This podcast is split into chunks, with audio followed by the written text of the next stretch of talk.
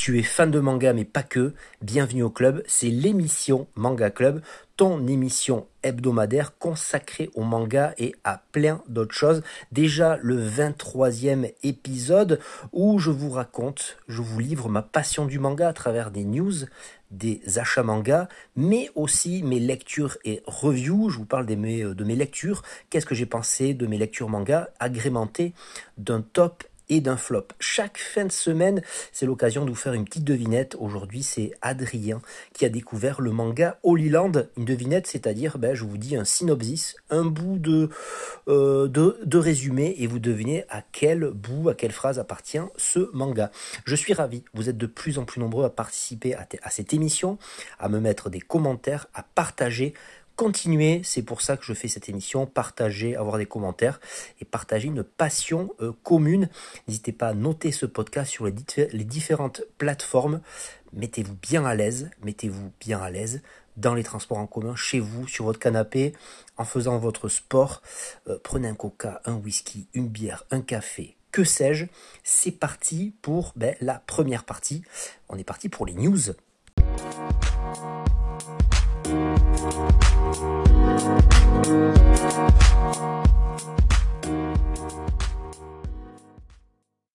Chaque semaine, c'est les news et on est dans un moment un petit peu calme, de latence, euh, saison estivale, début août, pas grand chose se passe pas grosse sortie aussi actuelle, pas de manga qui sortent tout simplement, donc ça me permet euh, de lire beaucoup de mangas, euh, de pas en avoir à acheter.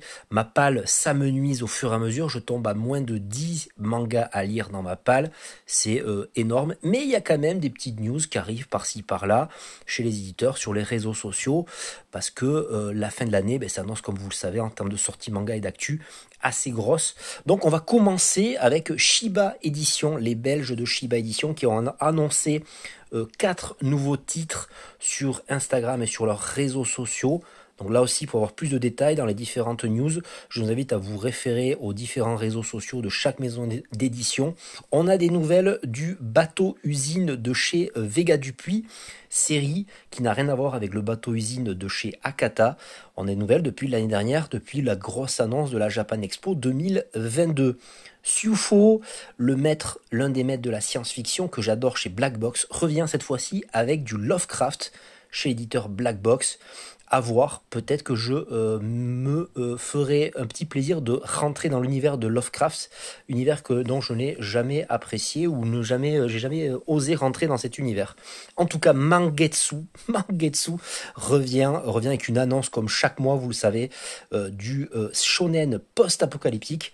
This Communication et ça a fait un petit peu de bruit au vu de l'originalité du scénario. Je vous invite à regarder la dernière vidéo YouTube de cette annonce de Sullivan Rouault.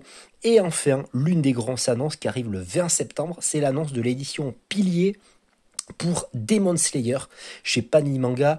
On peut dire que Demon Slayer au début a fait capoter Panini mais euh, a fait revenir dans euh, l'univers des grands éditeurs euh, Panini Manga. Ils vont pas lâcher le manga comme ça. Cette édition, ils vont envoyer du lourd avec une édition triple, une édition très grande, une édition à 21,90€ avec le premier tome qui sortira le 20 septembre où chaque tome, ben, la série compte au départ 23 tomes, donc ce sera 8 tomes aux couleurs de chaque pilier. Et ça va être pas mal, je pense que j'espère bien. J'aimerais la tenir entre les mains. J'ai l'ancienne édition, je pense pas craquer. Mais en tout cas, c'est bien que cette édition sorte. Ça, c'est cool. Voilà pour les news. Maintenant, on passe à mes lectures review.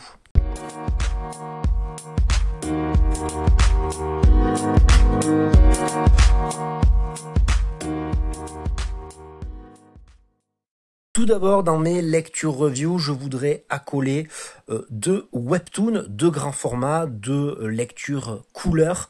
Tout d'abord, je suis tombé dans un jeu de harem inversé. Euh, c'est un manga proposé en version, comme je disais, webtoon, couleur, papier glacé, chez Siku, l'éditeur manga de chez Michel Lafon. Un manga qui ne m'a pas emballé. je le mets pas dans le flop, mais bon, c'est pas, c'est juste pas fait pour moi. C'est un personnage qui va dans un jeu vidéo, genre euh, jeu vidéo de drague, et qui doit euh, bien euh, faire faire de la diplomatie, faire de la, du, charme, de, de, de la drague, et ça ne m'a pas du tout emballé. Je le mets dans le même coin, coin du, du, ring de boxe, que Because I Can't Love You, manga d'amour, de triangle amoureux, en là aussi, euh, très belle édition, mais euh, c'est pas du tout mon style, donc ça ira ben, dans les tréfonds de ma mangatech. J'enchaîne avec Du Mouvement de la Terre, tome 3, toujours ce manga historique sur l'héliocentrisme et sur ben, euh, le fait que la Terre tourne autour ou pas, ou comment, que sais-je. En tout cas, un manga qui euh, oppose eh la science à la religion, très sympathiquement, c'est très bien amené, un dessin toujours euh, assez moyenasse, mais un scénario qui a le mérite d'être sorti chez Kiyun, série en 8 tomes, ça doit pas être évident parce que je pense qu'un éditeur qui est bien en place a les moyens d'éditer ce genre de manga, peut perdre de l'argent, mais pour une premier manga à éditer chez un éditeur nouveau, je pense qu'il ne faut pas qu'il se lance dans ce genre de truc. Du mouvement de la Terre euh, fait office de euh, ben, euh, manuel d'histoire pour comprendre qu'est-ce qui s'est passé entre dans ce monde, dans notre monde, au moment où ben, la religion était totalement opposée à l'idée d'une terre ronde et d'une terre qui n'était pas le centre de l'univers. Je continue avec un manga qui que j'adore. Voilà, depuis le début, c'est bientôt terminé. Je pense qu'il reste un ou deux tomes. Je suis pas sûr de mon info. Sidou, tome 23, le dernier euh, manga, euh, pas le dernier manga, mais le dernier manga sorti en France de, Tsutomu Takahashi, manga de samouraï, manga euh, qui se passe juste après l'arrivée de l'ère Meiji, manga où on voit les bateaux noirs de Perry arriver, foutre la merde complètement dans cette ère Edo qui était tellement calme du Japon. Et puis euh, c'est l'histoire de deux jeunes hommes qui rentrent en guerre contre euh, ben, tout et n'importe quoi. C'est génial, c'est génial. Alors j'ai du mal à comprendre parfois cette époque fait de clans, de bakufu, de d'empereurs, de pro-empereurs, de pro-américains, de pro. C'est très compliqué, une, période très dense. L'époque Edo, on le parle, on en parlera dans le top. Génial, en tout cas, Sidou c'est euh, gratté à la perfection l'occasion de vous parler aussi de Kamuya euh, Ride, tome 7, un manga que j'avais un petit peu oublié. Alors il me semble que ne pas avoir lu le tome 6. J'ai lu euh, le résumé du tome 6 dans le tome 7 et je me suis relancé sur ce manga magique de divinité, sur la mythologie japonaise. On n'en parle pas beaucoup dans les mangas de la mythologie japonaise, euh, fait de monstres, de divinités, d'armure là aussi. Alors on est dans une espèce de combattant un peu à la à la bioman, euh, qui prennent des armures divines, et puis euh, c'est euh, assez bien gratté. Il y a une petite originalité dans le manga, dans ce tome 7, où c'est du texte. Alors là, jamais, ça fait très longtemps. J'ai pas souvenir avoir vu ça dans un manga, une prise de position assez dangereuse, de mettre pendant 4, je crois une dizaine de pages du texte, du texte sur, sur fond noir, un texte blanc. C'était assez cool, j'ai vu ça, et c'était assez sympathique. Voilà pour Kamuyarai, une série qui et depuis euh, la création de Vega, depuis le tout, tout, tout, tout, tout début, avant que ce soit repris par Dupuis. Donc il reste quelques tomes à éditer. Je sais pas si la série est en cours, mais dites-le moi en commentaire. depuis le début de, de l'émission, dites-moi en commentaire qu'est-ce que vous pensez, si vous avez quelque chose à me dire sur les propos que je tiens. Je continue avec Ashita Nojo, lecture que j'ai en commune avec euh, Adrien des mémoires d'Adrien et euh, Ashita Nojo tome 9 m'a un peu déçu. C'est un peu euh, parti en couille totale. C'est pas le tome préféré de la série que j'ai lu, mais en tout cas je continue. Et il me semble que ce sera pas le manga de l'année. Voilà. Pour moi, ce sera pas le manga qui sera rentré dans mon top 10. J'en ai beaucoup entendu parler de ce manga. Euh, manga de boxe, je m'attendais à un manga un peu plus sérieux, un peu moins euh, fantasque, un peu moins euh, voilà. je trouve que c'est pas très sérieux au niveau de la boxe. ce personnage fait des va-et-vient émotionnels entre je boxe, je boxe pas, qu'est-ce que je fais, qu'est-ce que je fais. Il est dans un mal-être très très grave. J'ai enchaîné de suite avec le tome 10. Le tome 10 est beaucoup plus raccord avec ce que je m'attendais de la série mais euh, ça reste par moments très original et pas assez réaliste. Je m'attendais à un manga plus réaliste que ça. Ça reste une belle lecture quand même, mais pas euh, le cador euh, manga que je, que je dont je m'attendais. Voilà, c'est pas une petite déception. Je vais quand même terminer. On lit un tome par semaine ensemble. Là, on est à, voilà, je suis arrivé au moment où j'ai lu le tome 10 dans, dans la semaine. La semaine prochaine, ce sera sûrement, ben, si j'arrive à lire dans les trois premiers jours de la semaine, le tome 11. Je continue avec The Five Stars Stories gros gros manga de science-fiction qui ressemble un petit peu à Dune avec sa, ses, planètes éclatées comme ça, ces différentes planètes euh, régies par des rois, des empereurs, des nobles, avec des mechas, gros gros manga de chez Noévé Graphics qui arrive à son troisième tome et j'ai l'impression que la qualité euh, éditoriale, la qualité du papier a baissé entre le tome 1 et 2. J'ai entendu dire qu'ils avaient changé d'imprimeur, qu'ils avaient baissé la qualité des papiers. C'est un peu décevant. Et depuis qu'il n'y a plus de cartes aussi. Voilà, j'avais, euh, j'adorais euh, déblister ces mangas, découvrir les cartes, faire la collection des cartes. C'était une très très bonne idée, mais je pense que commercialement, c'était un gouffre financier. Quel dommage d'avoir euh, annulé ce système de cartes. Je peux comprendre aussi. Mais le manga reste très très cool. Voilà, avec ses, ses princes, ses nobles, ses grands guerriers euh, qui euh, doivent s'associer avec des créations euh, génétiques, des, espèces de robots, des espèces d'humanoïdes créés de toutes pièces qui s'appellent les Fatima, qui sont des grandes, fait, des, superbes femmes habillées en look génial. Et donc c'est l'association d'hommes et de femmes comme ça pour combattre pour leur pays. Et c'est très très cool. Il y a toute une galerie de personnages, une galerie de galerie de une galerie de robes, de, tenues fantasques, et puis voilà, et on dirait un, presque un, créateur de mode, et c'est très très euh, attrayant à l'œil, c'est très sympa. Je continue mes lectures manga avec euh, évidemment I Am a Hero. Un petit peu déçu. Alors, c'est pas encore un flop, mais parce que ça reste agréable à l'œil, agréable à lire. I Am Hero, c'est l'auteur de Under Ninja, c'est la première série de l'auteur. Ça parle d'un mangaka qui subit.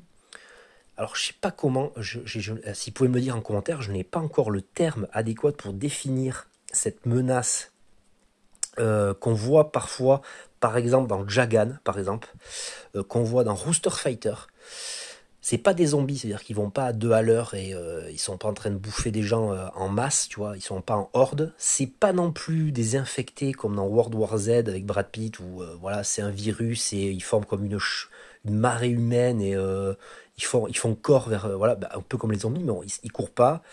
Là, ils courent, mais ce sont des personnages par exemple, je prendre un salaryman ou une vieille, une, vieille dame qui sort les poubelles, elle va euh, devenir, elle va se concentrer sur euh, une, une parole qui caractérise euh, son, son personnage, qui caractérise son caractère. Par exemple, le salaryman, comme dans Rooster Fighter, qui va devenir kaiju ou joue. Et là, il va devenir un peu comme un zombie déformé et il va dire travail, travail, travail, travail, travail. C'est assez bizarre. Je, n'ai pas le terme adéquat pour définir ce genre de personnage. Un peu comme dans Demon Catcher, la série euh, qui vient de Corée, qui, vient, qui est sur Netflix, où ce sont des personnages qui sont euh, qui, euh, qui, qui surpassent leurs conditions humaines, mais qui ont gardé les, des, espèces d'habitudes, de manies humaines. J'arrive pas à définir le, le, terme monstrueux pour ce genre de personnage. Et ce tome 3 on est toujours dans un début d'apocalypse, donc c'est toujours sympa, mais j'ai lu la moitié du tome 4 et je suis pas emballé du tout. Voilà, il se passe dans une scène, dans, une forêt, il rencontre une lycéenne et c'est très très long, c'est extrêmement long. Alors, l'auteur a l'habitude d'être très long dans sa mise en place, dans, sa narration. C'est des tomes qui durent 215 pages, mais plus, il faut pas confondre long et chiant. Voilà. Des fois, ça peut être long et sympa, mais des fois, là, c'est long et chiant. Donc, c'est un peu dommage. Je suis un peu déçu par la série. Je vais quand même finir le tome 4 et prendre une décision après qui va être, ben, euh, ben voilà, soit j'arrête ou soit j'arrête pas. Et voilà. Euh, je continue euh, et je termine cette partie 2 qui correspond à ma lecture review avant de passer au top et au flop avec les tomes 14, 15, 16, 17 de Cross Game de Mitsuru Adachi. Difficile euh, de parler de Cross Game et de ces quatre derniers tomes, parce que c'est les quatre derniers tomes, c'est la fin de la série. J'ai adoré, je les ai empruntés à la médiathèque, ils étaient disponibles. Ce sera disponible chez Delcourt avec H2 très prochainement dans une réédition. Cross Game, c'est quoi? C'est un manga de Mitsuru Dashi. C'est le mélange parfait entre tranche de vie ou, et ou comédie sentimentale et baseball un jeune homme, après un drame, se met corps et âme pour euh, sublimer une promesse, se met corps et âme au baseball et va être entouré de femmes, de personnages secondaires, de coachs. Ça ressemble un petit peu à Touch, mais c'est différent dans son approche de l'amour, de l'amitié des personnages. C'est excellent. Un de mes mangas de Mitsuru préférés, avec Touch évidemment, et Cross Game, ça se finit en apothéose. C'est beau, j'avais envie de chialer, j'avais des frissons.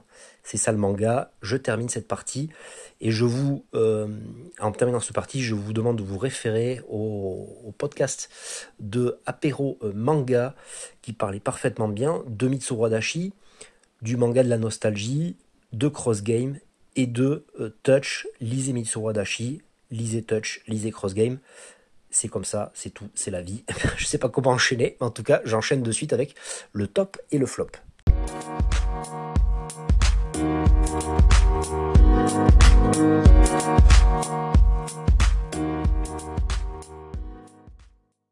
D'abord, d'abord, d'abord, ben le flop. On commence par la douloureuse. Qu'est-ce que le flop? C'est un manga qui m'a énormément déçu euh, cette semaine. Et là, il y en a deux. Carrément, il y a deux flops. C'est pas forcément un manga qui dont j'étais euh, pas la cible et que je comprends ne pas avoir aimé, mais là, c'est des mangas qui m'ont déçu, dont je suis, je me sens un peu trahi. Je pas des, voilà, je suis un peu, je suis un peu grandiloquent avec mes mots. J'irai pas jusque là, mais voilà, c'est c'est c'est un peu dommage. On commence par le tome 2 de Tengu Hunter Brothers. Euh, qui est tellement euh, pas, pas, pas original dans son, genre shonen où euh, ben, je, je vais pas aller, vais plus loin parce que il y a une menace, des orphelins qui vont affronter cette menace. Un des orphelins ben, va crever et va acquérir des attributs de cette menace. Il va vouloir se faire tuer par les, les chefs de, des mecs qui tuent la menace. Et puis le, le, big boss va arriver à un moment donné, il va tirer la langue, il va lécher son, sabre. Donc voilà, manque.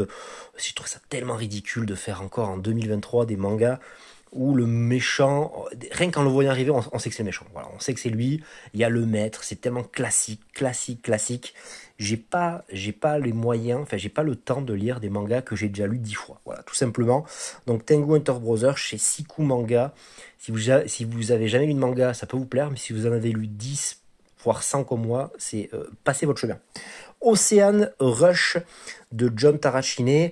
Là, c'est une déception. C'est une déception parce que le tome 1 était euh, euh, autour d'une petite mamie, une, petite mamie, une veuve, qui partait dans une université, qui voulait devenir réalisatrice et qui partait dans un monde de jeunes, dans une section cinéma pas d'amour pour l'instant, un peu, un peu de cinéma, une intégration des filles parce qu'elle est un peu vieille, euh, des, des, des, des, tournages dehors, en plein air, un petit peu de cinéma, voilà, elle voulait devenir réalisatrice. Je trouvais ça intéressant.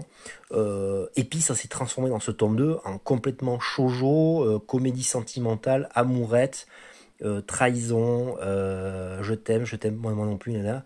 On abandonne un peu le cinéma, et c'est un peu dommage parce que cette petite mamie était très attachante.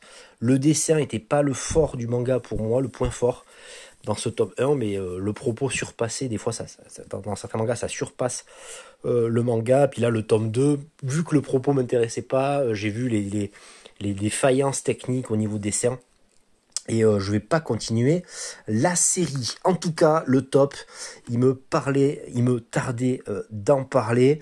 Euh, j'en perds mes mots tellement que je suis un peu excité de parler de ce manga enfin dans ce, dans ce podcast. Et enfin, parce que c'est un manga dont je suis le lecteur depuis des années.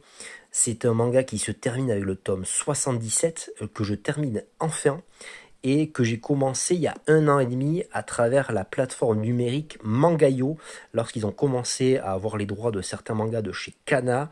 Ce manga sortait tous les samedis matins et tous les samedis matins, ça me faisait un chapitre par jour, voire deux, parce que de 7 à 12 chapitres sortaient de Gintama. Je vais parler de Gintama, de Hideaki euh, Sorachi, manga euh, énorme, phare, manga humoristique. Euh, j'adore. Manga humoristique du Weekly Shonen Jump, 15 ans d'existence dans le Weekly Shonen Jump. Il finira dans le Giga Jump vers la fin. En tout cas, c'est un manga qui me tardait de vous parler. Un, manga complètement what the fuck loufoque. What the fuck loufoque est très très original comparativement à d'autres mangas dont j'ai parlé dans, dans cette émission parce qu'il va y avoir une ingérence extraterrestre, non pas dans, comme dans certains films euh, d'aujourd'hui où euh, je sais pas si vous avez remarqué, mais à chaque fois qu'il y a une ingérence extraterrestre, ça se passe toujours à New York. C'est pas, c'est pas à Biarritz, c'est à New York.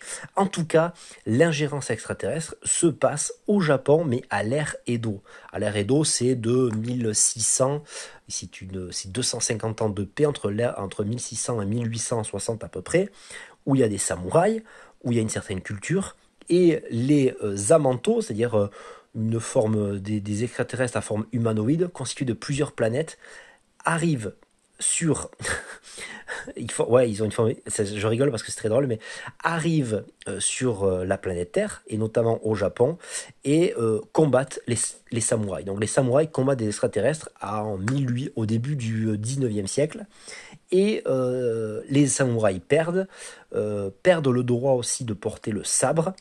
Et donc on est dans un univers qui m'a de suite ébloui, où ça va mélanger euh, ce côté Japon, japanisation à l'ancienne, avec des euh, scooters volants par exemple, avec euh, des flingues laser, avec des enseignes lumineuses très très hype, des gratte-ciel. Voilà, c'est un mélange de Japon à l'ancienne et de culture high-tech très classe.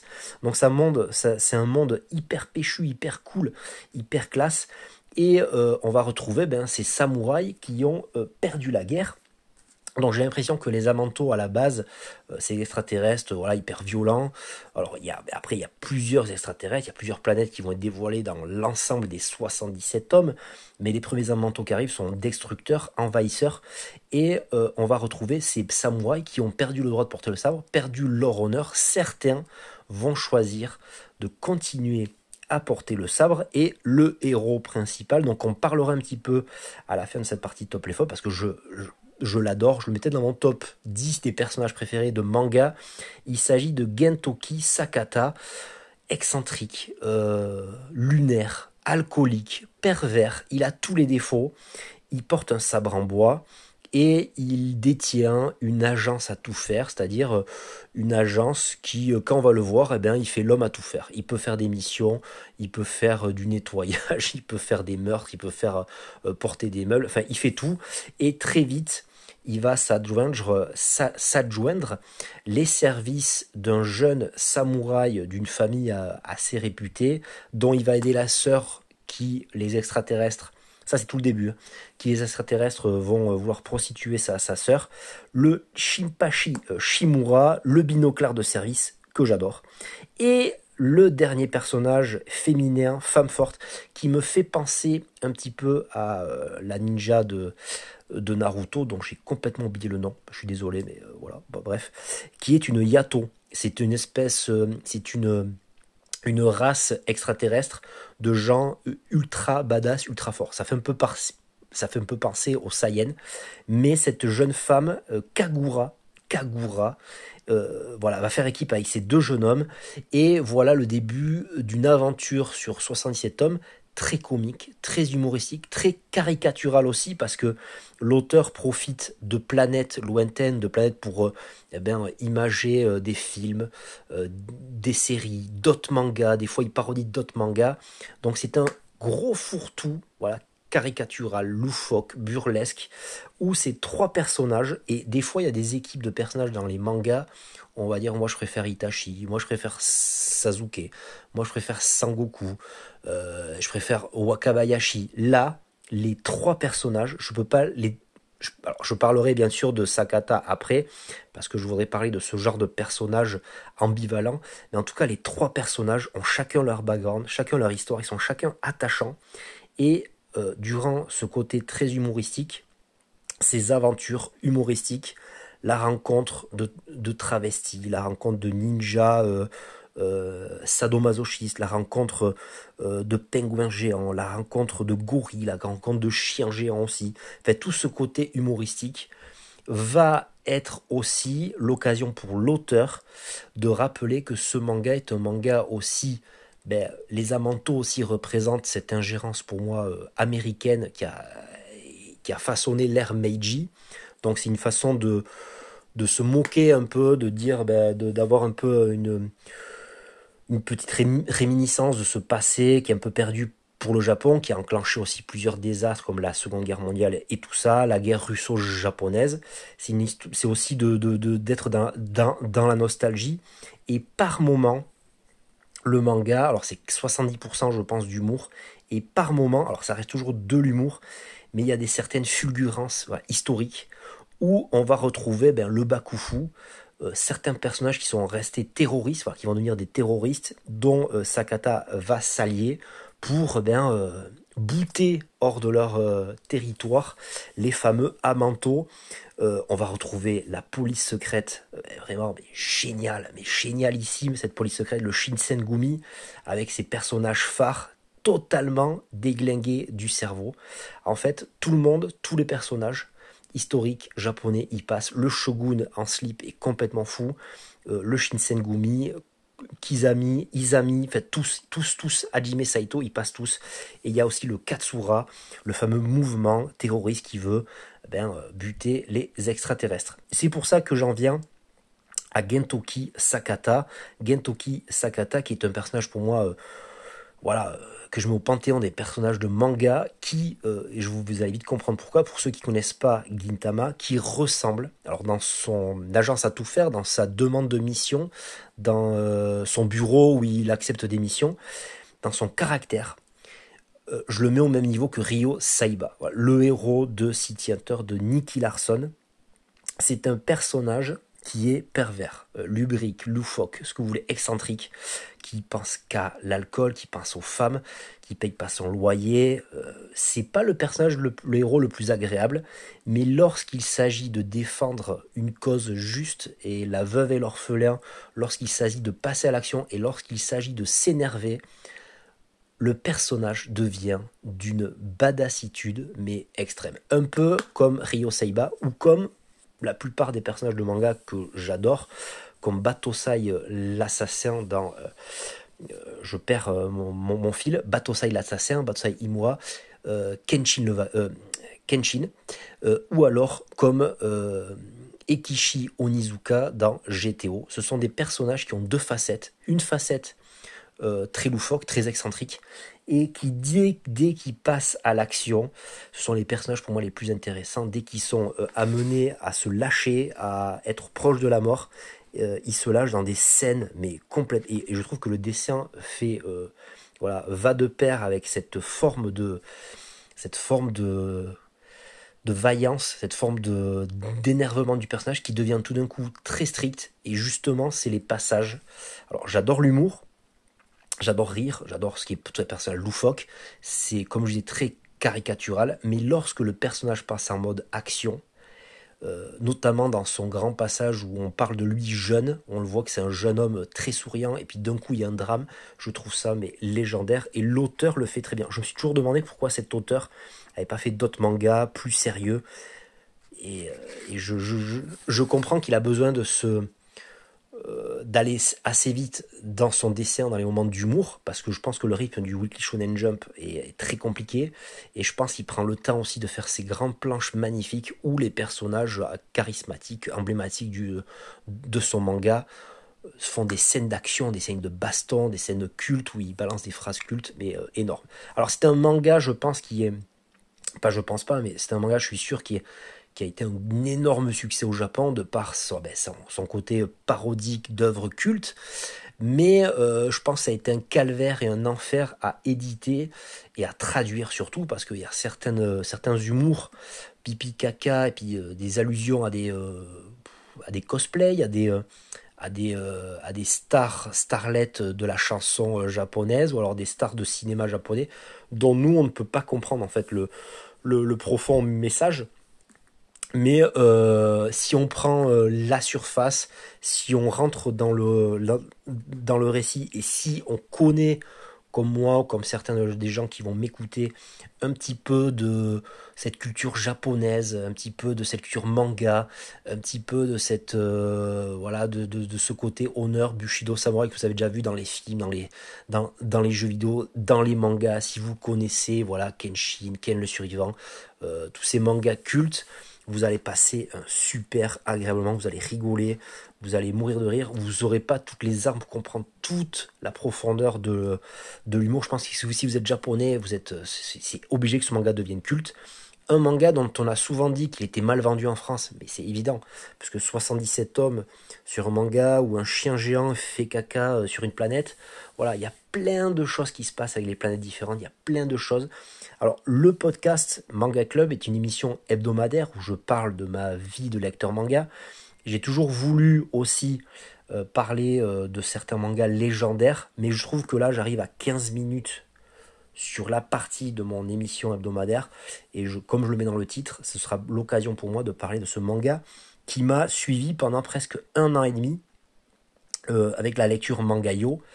Je l'ai accéléré assez vite euh, avec ce dernier 77e tome. Comment je l'ai accéléré En demandant à Kana pour un peu, voilà, pour sacrer, pour un peu, pour fêter la fin euh, de, de la série avec le manga physique dans les mains. Donc c'est pour ça, en partenariat avec Kana, que je rends hommage à ce 77e tome que j'ai adoré.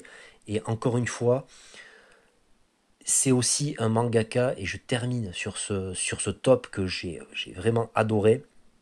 C'est un mangaka qui brise le quatrième mur. Et ça, je trouve ça hyper intelligent. Comme Mitsuru Adachi le fait souvent euh, dans ses œuvres. Je pense que briser le quatrième mur, c'est aussi une forme, euh, une forme de, euh, ça se voit qu'il n'est pas fier de lui, enfin, ça se voit qu'il n'est pas fier, il a, il, il certaines failles, et c'est une sorte, j'ai pas le mot qui me vient en tête, mais c'est euh, faire preuve d'humilité aussi, de, briser le quatrième mur, d'être pas sûr de lui, surtout dans les pages entre les chapitres, quand il parle avec nous, avec le, avec le lecteur, il voit souvent, il, s'excuse souvent, il dit pourquoi j'ai fait ça, pourquoi je fais ça, j'arrive pas à terminer ce manga, euh, j'arrive pas à faire ça, euh, pourquoi Toriyama est plus fort que moi, pourquoi? C'est de l'humilité profonde et je, suis trop fan de ces interventions où euh, ben, euh, le personnage part à droite et le personnage qui devait partir à gauche pour dire ben voilà c'est terminé, ce, tome est terminé, ah non tu rajoutes encore une histoire donc on fait encore un chapitre, j'adore, quand il s'adresse au lecteur je suis trop fan. Et là, le, le, le, le, summum, je crois qu'il a parodié plusieurs fois Dragon Ball, mais là, le, dernier chapitre, c'est quand il s'habille à Dragon Ball. Il y a Yamcha, enfin, c'est à hurler de rire. J'adore ce manga. Je pense qu'en animé, je vais pas me le faire parce que je pense que je vais, je vais peut-être m'échapper, euh, l'humour va m'échapper. Mais en tout cas, un jour en jeu vidéo, j'aimerais bien le, me le faire, ce serait excellent. Voilà pour Gintama. Déjà, dit-on Gintama ou Gintama, je ne sais pas. Gentoki Sakata rentre pour moi parmi mon top 10 des personnages préférés manga ever. Vous en connaissez trois autres. Euh, ben déjà, il y a Batusai, euh, il y a Ekishio Onizuka, peut-être pas Ryo Seiba, mais en tout cas, cette espèce d'ambivalence d'un personnage euh, qui devient complètement claqué, complètement fêlé, complètement sérieux, les yeux mais noirs de violence. Je suis trop fan. Voilà, c'est terminé pour ce top et ce flop. J'espère que vous ça vous a plu, que ça vous donnera envie de lire Gintama.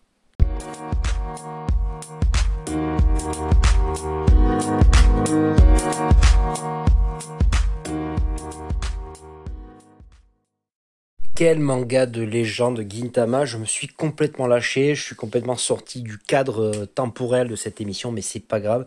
Ce manga a donc anachronique euh, m'aura fait rêver. Il est temps de conclure cet épisode. Je conclus par une lettre un peu, euh, enfin un petit billet ouvert à, à tous les gens qui écoutent ce podcast et qui sont passionnés de manga comme moi, est-ce que euh, vous êtes, si on est de la même génération, entre 30 et 40 ans, j'ai l'impression qu'à l'époque, on avait un peu honte euh, de lire des mangas. On le disait pas forcément dans, dans, notre entourage. Et notre entourage nous aidait pas forcément. J'ai eu tendance à le dire euh, ces dix dernières années, voilà, à mon entourage, à des boulots.